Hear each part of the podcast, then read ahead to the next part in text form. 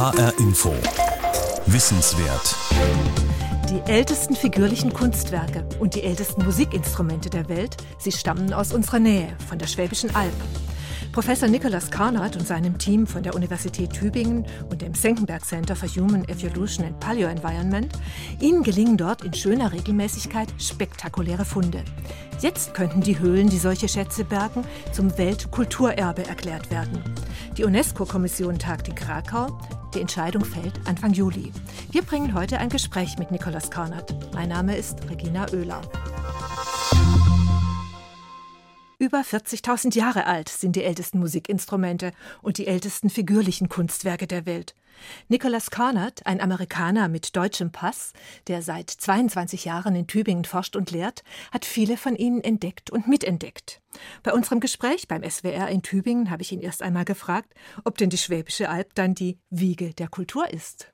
Sagen wir so, man kann das so darstellen, dass man eine klare Aussage macht. Es gibt keine Erdteilen, keine Orte, die bessere Quellen bieten als die Höhlen der Alp. Die, das heißt aber nicht, dass grundsätzlich die Kunst und Musik von hier stammt. Man muss auch differenzieren zwischen figürlicher Kunst und abstrakte Darstellung und vieles mehr. Aber man kann sicherlich sagen, wenn man die weltweite Quellenlage anschaut, dass die beste Belege für figürliche Kunst und Musik und ein paar andere Sachen auch aus unserer Region kommen. Natürlich die Frage ist, warum? Ja, hängt das mit der Forschungsintensität zu tun, mit Erhaltungsbedingungen, aber die Grundaussage stimmt, ja. Vielleicht, dass Sie eben gerade in Tübingen Ihre Forschung machen und die Alp vor der Haustür liegt?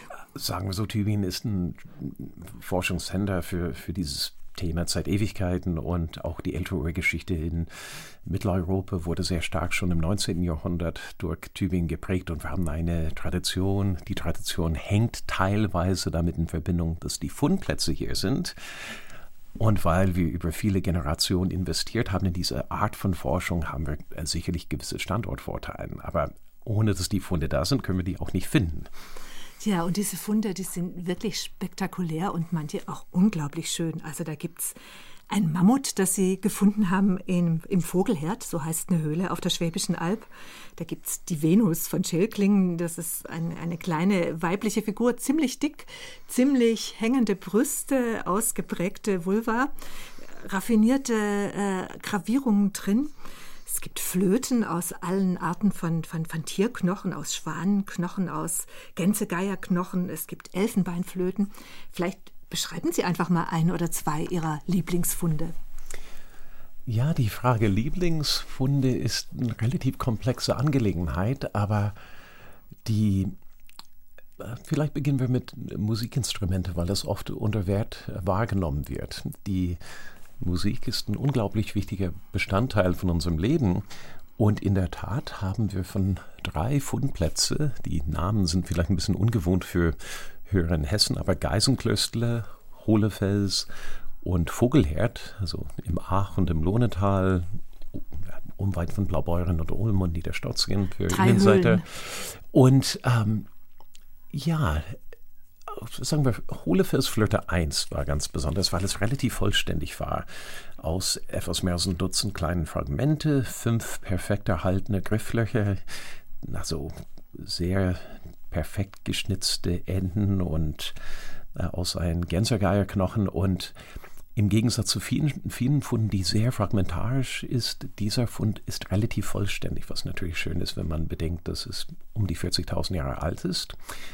Auch eine Flöte vom Geisenklöstle war sehr überraschend, weil es eine Elfenbeinflöte ist. Und wenn man sich überlegt, welche Eigenschaften haben äh, Flöten, äh, eine Haupteigenschaft ist, dass das Material hohl sein muss. Und Mammutelfenbein ist massiv, genau das Umgekehrte. Und das hat mich wirklich überrascht, als 2004 diese Elfenbeinflöte in unserer Mannschaft entdeckt wurde. Ich äh, möchte sie nicht ja, korrigieren, aber natürlich finde ich nicht alle Funde selber. Hin und wieder finde ich selber was, aber meistens sind die Teammitglieder natürlich.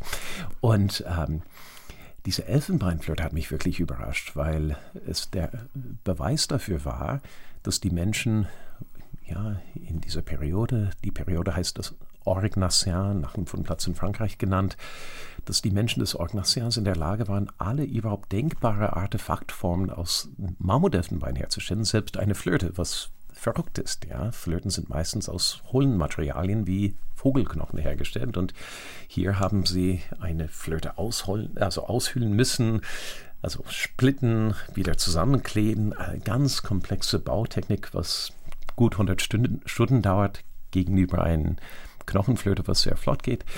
Ja, und über 100 Stunden, wie kommen Sie auf so eine Schätzung? Ja, durch die experimentelle Archäologie, die Kollegen in der Experimentallarchäologie, in diesem Fall jemand aus Hessen, äh, Wolf Hein oder Friedrich Seeberger aus Ulm, haben die Elfenbeinflöten nachgebaut und haben um die 100 Stunden dafür gebraucht mit Steinartefakten und natürlichen Materialien. Äh, natürlich können wir sehr gute Anhaltspunkte gewinnen für die damalige Technik, weil wir die Steinartefakte kennen. Die haben und, Sie auch gefunden zum ja, Teil in den Höhlen? Ja, natürlich massenhaft. Die, für, für jedes Kunstwerk findet man Tausende von Steinartefakten. Und Steinartefakt, äh, das, wie stelle ich mir das vor? Das sind dann irgendwie kleine, wie kleine Messerchen oder? Ja, es gibt viele Formen. Es gibt Bohr und Messer und Schaber und Stichel und vieles mehr.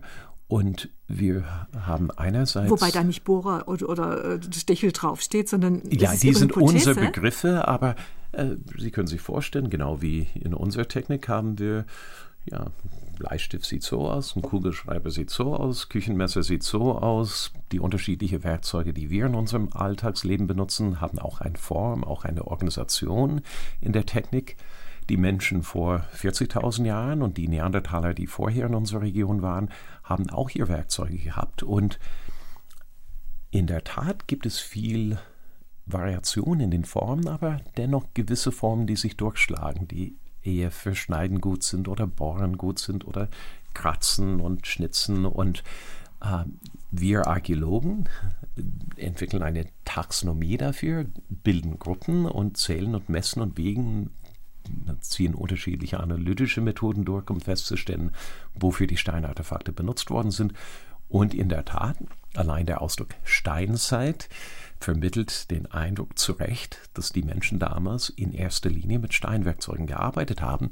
Und das Spannende ist, in dieser Zeit vor ungefähr 40.000 Jahren, vor heute, als moderne Menschen in unserer Region, höchstwahrscheinlich entlang der Donau hochgewandert sind, sehen wir eine sehr intensive Nutzung von Werkzeugen aus Knochen, Geweih und Elfenbein.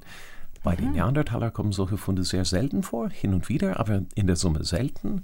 Und bei den modernen Menschen, die Kunst und Musik und vieles mehr äh, ja, produzierten in unserer Region, sehen wir eine enorme Vielfalt an Technologie und äh, Werkzeugformen. Es ist erstaunlich, dass diese anderen Materialien sich dann auch so gut erhalten haben auf der, auf der Alp. Ja, das ist sicherlich ein Standortvorteil bei uns, dass die Erhaltungsbedingungen in den Höhlen ausgesprochen gut sind. Die Sedimente variieren ein bisschen, aber oft sind sie feucht, die Temperaturen konstant. Durch die kalkreiche Sedimente ja, verwittern die Knochen nicht so schnell und das sieht man auch in vielen Zusammenhängen. Auch äh, für äh, DNA-Forschung ist es optimal, weil die molekulare Erhaltung der Knochen auch sehr gut ist. Generell haben wir sehr gute Erhaltungen. Und es variiert natürlich von Schicht zu Schicht und Fundplatz zu Fundplatz, aber prinzipiell haben wir ungewöhnlich gute Erhaltungsbedingungen. Aber auch da muss man sagen, wir sind nicht die einzige Region mit gut erhaltenen Bedingungen. Das ist eine gute Erhaltungsbedingung. Das ist nicht die Lösung an sich. Ja, es ist eine Kombination zwischen diese Ausgangsbedingungen und natürlich eine kompetente Arbeitsweise. Und ich glaube, jetzt hören wir uns mal an, wie so eine Flöte die heute nachgebaut wird, klingt? Oder haben Sie tatsächlich auch auf diesen alten Fragmenten mal, da, durfte Nein. da mal jemand reinblasen? Nein, das äh, erstmal alle sind in irgendeiner Form kaputt und unvollständig, aber wiederum die nachgebauten Instrumente sind genau gleich wie die von damals, weil in den meisten Fällen, gerade bei den Knochenflöten äh, aus Schwanknochen, Gänsegeierflöten oder Ganzflöten, ist die Form gegeben durch das Tier an sich. Und so gesehen sind die Töne, die man hört, genau die Töne, die es damals gab. Was natürlich der Fall ist, genau wie heutzutage. Man kann ein Trommel oder eine Flöte oder eine Geige so oder so spielen. Und äh, auch da stelle ich mir vor, ohne es beweisen zu können, dass genau wie wir heutzutage Musik haben, mit einer volle Bahnbreite von Eigenschaften und Leidenschaften, dass es damals vielleicht ähnlich war. Und die Art der Musik ist natürlich erfunden von den modernen Menschen heute. aber die Töne an sich sind die gleichen Töne, die es damals gab. Und für die, was ich auch schön finde, ist, wenn man genau zuhört, hört man zum Beispiel Wassertropfen im Hintergrund. Und das ist, weil die Aufnahmen im Hohlefels durchgeführt wurden bei Schäklingen im Achtal. Und auch da kann man sich kurz durch den Kopf gehen lassen, warum haben wir so viel Flöten gefunden in den Höhlen. Das hängt sicherlich damit zusammen, dass die akustischen Bedingungen in den Höhlen fantastisch sind. Und äh, das soll man vielleicht im Kopf haben, wenn man die Aufnahmen hört, weil die Aufnahmen in diesen Höhlen stattfanden, gerade im Hohlefels.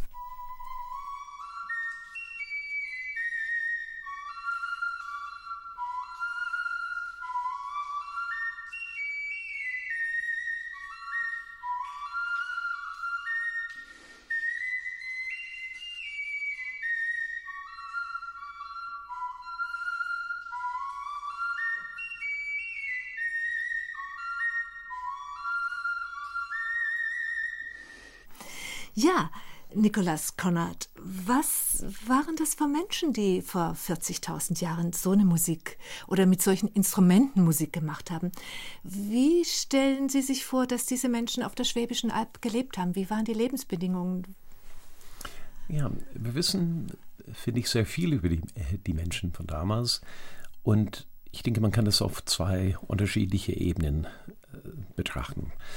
Einerseits würde ich sagen, die waren Menschen genau wie wir. Das heißt, wenn man ein Kind von damals in ihrer Familie ja, aufwachsen lassen würde, hätten die überhaupt kein Problem mit Deutsch und mit unserer Kultur und äh, ja, Lebensformen klarzukommen. Und so gesehen hat sich nichts verändert. Die grundsätzlichen Fähigkeiten waren da. Es könnte damals ein Shakespeare, Goethe,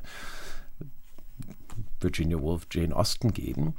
Und äh, andererseits natürlich deren Lebensform im engeren Sinne, wie die deren Tage gestaltet haben, die Technik von damals, die Umgebung, die Verbindung mit deren Umfeld und Natur war eine völlig andere, andere als heutzutage. Heutzutage, wie oft, wann haben Sie zuletzt ein Rentier oder ein Mammut oder ein Löwe oder Hüllenbär gesehen? So gut wie nie, ja. Aber Eichhörnchen und Elstern ja, und Ameisen ja. und Hummeln. Ja. ja, aber wenn Sie ein Igel sind, dann sagen Sie, Mensch, ein Igel, aber seien wir ehrlich, das prägt ihr Leben nicht. Ja, sie freuen sich vielleicht über ein bisschen Vogelgesang, aber damals äh, war der Mensch ein Teil von der Natur mit allen Konsequenzen. Es ging, äh, es war nicht so, dass man einfach einkaufen ging, um ja, den Lebensunterhalt zu gewinnen, sondern man ging auf Jagd, man angelte und man hat sich natürlich konkret mit eigenen Händen auseinandergesetzt mit, mit, mit der Umwelt und auch mit der Natur. Und ich denke, dass es sehr anspruchsvoll war, aber natürlich Jäger und Sammler haben die gleiche Intelligenz, die wir haben, nur die Intelligenz wird anders eingesetzt. Und vielleicht, um das einfach darzustellen, die Kreativität war aus meiner Sicht ähnlich, die Fähigkeiten ähnlich, nur die Umsetzung, die Art und Weise, in der diese Fähigkeiten umgesetzt wurde im Alltagsleben, war eine, eine komplett andere. Natürlich, die Technik war anders, die Kulturgeschichte war ganz am Anfang. Aber die Menschen waren gleich. Mhm. Wie sahen die aus, diese frühen, also so früh ja gar nicht, aber diese vor 40.000 ja. Jahre, die, die Menschen, die auch zu unserer Art Homo sapiens gehörten? Ja. ja, da haben wir ein bisschen Pech gehabt. Wir haben viel Glück in der Summe gehabt und Leute fragen mich oft, Mensch, was würden Sie am liebsten finden? Und ich, ich sage, ich nehme die Dinge so, wie die kommen. Ich kann das eh nicht beeinflussen. Ich kann höchstens graben. Aber es gibt einen Bereich, wo wir sehr wenig äh, Grabungsergebnisse haben. Das ist nämlich bei den Menschenknochen. Wir haben sehr, sehr wenig Menschenknochen. Es gibt andere Erdteilen, ich denke an ja, Gebiete, wo ich teilweise gearbeitet habe, in Frankreich oder im Vorderen Orient, wo Bestattungen sehr häufig vorkommen, auch in Höhlen. Es gibt viele Bestattungen von Neandertalern und modernen Menschen in Höhlen in Frankreich oder im Vorderen Orient. Bei uns haben wir das gar nicht. So Erstaunlich dass, eigentlich, oder? Die, die haben einfach, äh, ja, die gingen anders mit deren Tod um, äh, was auch nachvollziehbar ist. Warum soll man weltweit die gleiche kulturelle Tradition haben? Das überrascht mich nicht. Aber es ist nicht so, dass wir in alle Fundgattungen immer die beste Quellen haben. Gerade wenn es um die Anthropologie geht und die Menschenknochen an sich, haben wir eher eine ja, schlechten Quellenlage bei uns.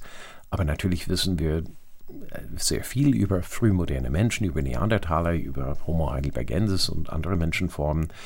Und äh, was man sagen kann, ist, dass alles dafür spricht, dass diese frühe Kultur vor 40.000 Jahren, das Orgnacien, die erste Kultur in unserer Region ist von modernen Menschen.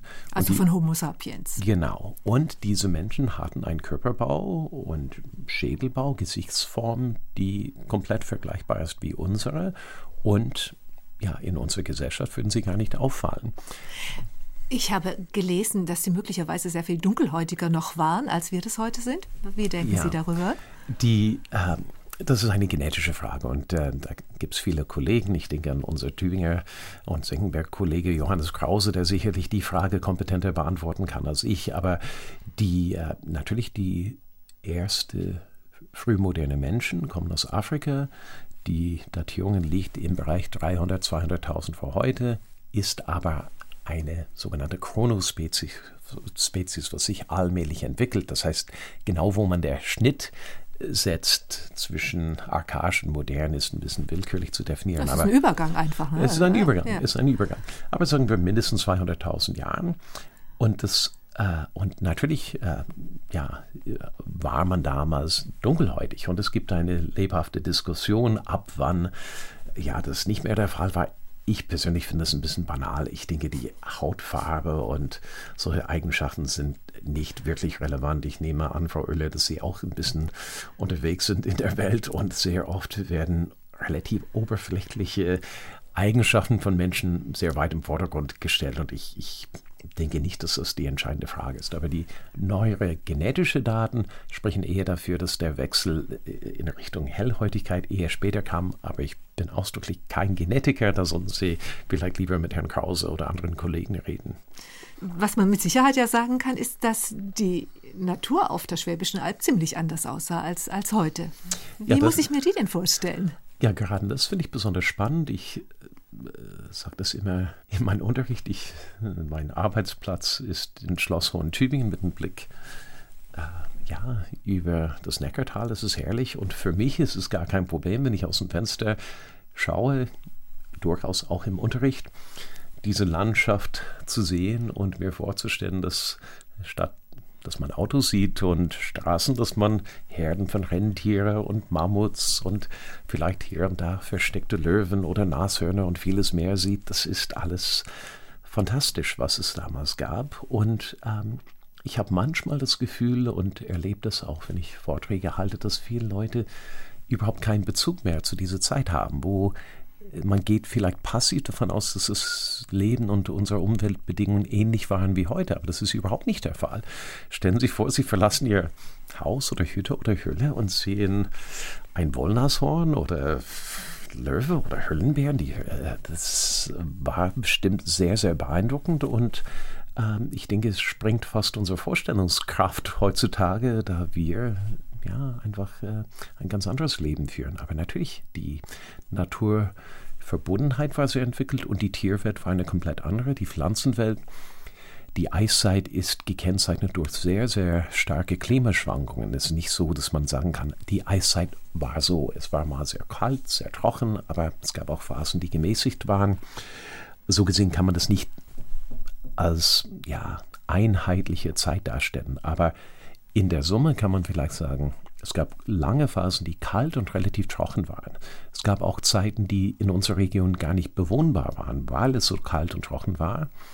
Aber in Phasen, wo es genug Niederschlag gab, genug Sonnenschein gab und die Pflanzen kamen, kamen dann die Tiere. Und wenn die Pflanzen und die Tiere da waren, kamen auch die Menschen zurecht, egal ob die Neandertaler oder modernen Menschen waren. Stichwort Neandertaler. Offensichtlich kamen die modernen Menschen auf der Schwäbischen Alb dann sehr gut zurecht, denn Sie, Professor Nikolaus Konrad, Sie sagen, dass die Populationsdichte da erstaunlich hoch war. Ja, ich denke, äh, auch das muss man relativ differenziert sehen. Gemessen an alle normale Maßstäbe war die Bevölkerungsdichte extrem gering. Die genaue Zahlen bleiben doch spekulativ. Aber was wir sicherlich sagen können, ist, dass es mehr moderne Menschen in unserer Landschaft gab als äh, Neandertaler. Und es ist auch klar, dass wenn die Frage ist, warum sind die Neandertaler ausgestorben, warum haben moderne Menschen überlebt, dass es letztendlich eine biologische Frage ist und auch eine darwinische Frage. Welches Organismus setzt sich durch und warum? Da kann man über vieles reden. Kunst, Musik, Subsistenzgrundlagen und vieles mehr.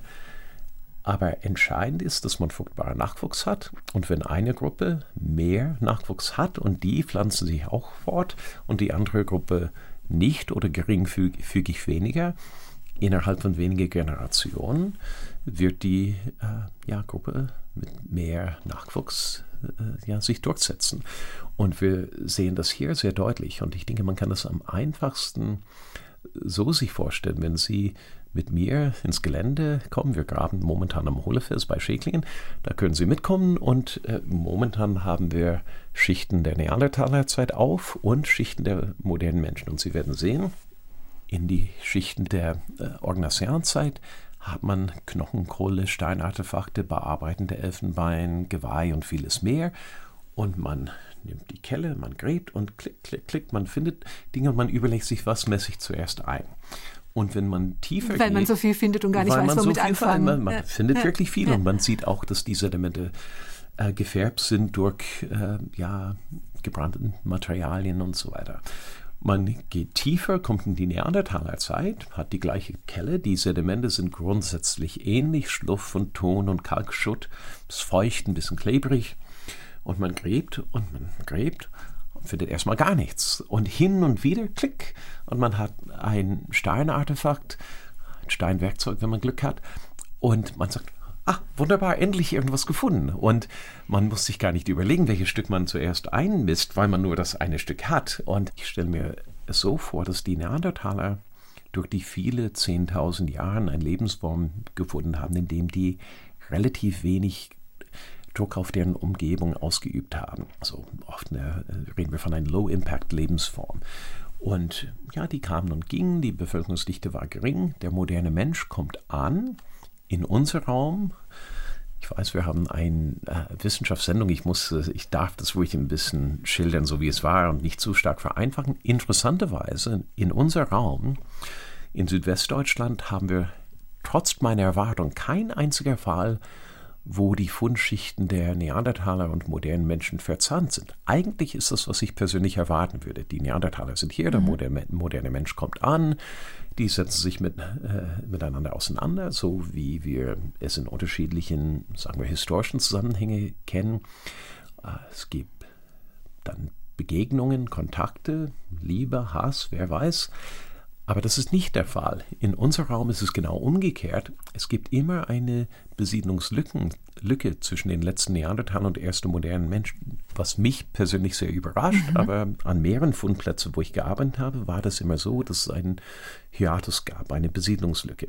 Aber das, ist, das gilt für unsere Region. Mhm. Es gibt äh, auch viele andere Regionen, äh, wo man diese Schichten nicht wirklich trennen kann. Ja, und irgendwo muss es ja den Kontakt gegeben haben, denn wir alle haben ja Neandertal-Gene in uns. Ich glaube, die Zahlen ja. liegen irgendwie zwischen zwei und drei Prozent, also jetzt gar nicht so ganz verschwindend ja. wenige. Ja, was ich auch schön finde, weil äh, ich habe ja 2004 eine Tagung veranstaltet äh, in Blaubeuren und in Tübingen when Neanderthals and Modern Humans met. Und damals war das sehr kontrovers, weil die Genetiker noch nicht bewiesen haben, dass Neandertaler und modernen Menschen sich gekreuzt haben und äh, fruchtbaren Nachwuchs produzierten. Und äh, ich fand das natürlich äh, eine schöne Bestätigung später, wenn das doch äh, belegt wurde. Und in der Tat, wie Sie sagen, tragen wir alle äh, ein paar Prozent Neandertaler gehen gut mit uns herum, was mich für keine Sekunde überrascht. Warum soll es da strikte Barrieren geben zwischen Menschen, die ein bisschen andersartig sind. Im Gegenteil, vielleicht gab es einen gewissen Reiz. Sie sagen, Nikolaus Kornert, wenn es mehr Menschen gibt, die zusammenleben, dann braucht man sowas wie den Kit der Kultur. Da braucht man vielleicht äh, eine Elfenbeinflöte oder. Ja, äh, auch da bin ich ein ganz trockener, langweiliger Mensch. Ich würde nicht sagen, dass ich weiß, was notwendig oder nicht notwendig war. Ich weiß nur, was wir finden und äh, daraus äh, komme ich zu gewissen Interpretationen. Und auch da finde ich, dass es wichtig ist, dass man unterscheidet zwischen einer Beobachtung und einer Deutung. Und die Beobachtung ist, dass in diesen Schichten, wo es mehr Steinartefakte gibt, mehr Knochenkohle, weil Knochen oft gebrannt wurde für äh, Hitze und Wärme, Licht und so weiter, auch Mahlzeitresten und vieles mehr, dass auch in diesen Schichten die eindeutig dokumentieren, dass es mehr Menschen gab, weil man viel mehr Material hat, findet man auch die ersten Belege für Musik, äh, auch für Schmuck, figürliche Kunst und auch spannenderweise figürlich im Sinne, dass etwas abgebildet ist, was man sofort erkennt und interpretieren kann. Ein Kind sieht das Vogelherd und weiß, das ist ein Pferd. Vogelherd Mammut weiß, es ist ein Mammut und ich denke, am besten fährt man nach Blaubeuren und geht ins Urgeschichtliche Museum oder nach Tübingen, geht ins Schlossmuseum oder Vogelherd oder Stuttgart oder Ulm. Es gibt fünf Standorte, wo die Funde ausgestellt sind. Und ich würde mich freuen, wenn möglichst viele Leute aus Hessen die hiesige Fundplätze und Museen besuchen. Ja, und jetzt heißt es Daumen drücken, dass die UNESCO-Kommission die Fundstellen dieser einzigartigen Schätze zum Weltkulturerbe erklärt. In HR Info Wissenswert brachten wir heute ein Gespräch mit Professor Nikolaus Karnert, als Podcast zu finden auf hrinforadio.de. Mein Name ist Regina Oehler.